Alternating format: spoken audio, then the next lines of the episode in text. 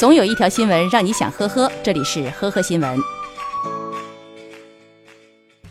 武汉的刘女士一直有轻微便血的毛病，由于平时症状不重，她也没在意。春节期间，因为多吃了辛辣刺激性的食物，刘女士便血的情况突然加重。尽管家属再三劝说，但她觉得正月里去医院不吉利，坚决不肯去看医生。结果症状加重，最后被家人强行送医治疗。医生介绍，刘女士由于长期大量便血，导致重度贫血。因对自身病情不重视，险些导致失血性休克，酿成大祸。经过手术治疗，刘女士的病情已经得到控制。二月六号凌晨四点多，浙江杭州临安有一名驾驶员报警称自己迷路了。警方到场以后发现，驾驶员袁某因为醉酒找不到回家的路，最后竟然选择自己拨打报警电话。而在交警取证的时候，袁某还亢奋地摆出了各种造型，并坚持要请交警一起继续吃夜宵、喝酒。结果夜宵没约上，自己倒是进了看守所。血液检测结果显示，袁某已远超醉驾标准，等待他的不仅是机动车驾驶证被吊销，且五年内不得重新取得，还有刑事责任的追究。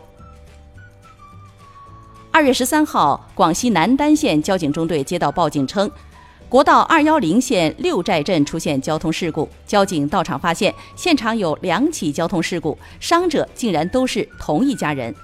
原来，兰某当日骑摩托车载着妻子出行途中发生侧翻，兰某两个膝盖受伤以后，第一时间未打幺二零，而是给家里的两个儿子求助。结果，兄弟俩乘坐同一辆摩托车赶来的时候，因为下坡弯道车速过快，也不幸发生侧翻。兰某的大儿子头部受重伤，经医务人员及时抢救，兰某的大儿子现在伤情稳定，已经没有生命危险。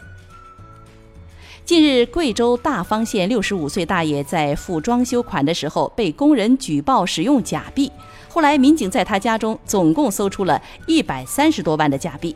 民警经过调查发现，大爷为了制作假币，反复调色，还专门到广东学习了相关的技术，一共研究了四年。他本想用印来的假币修房子，没想到刚使用就被查获了。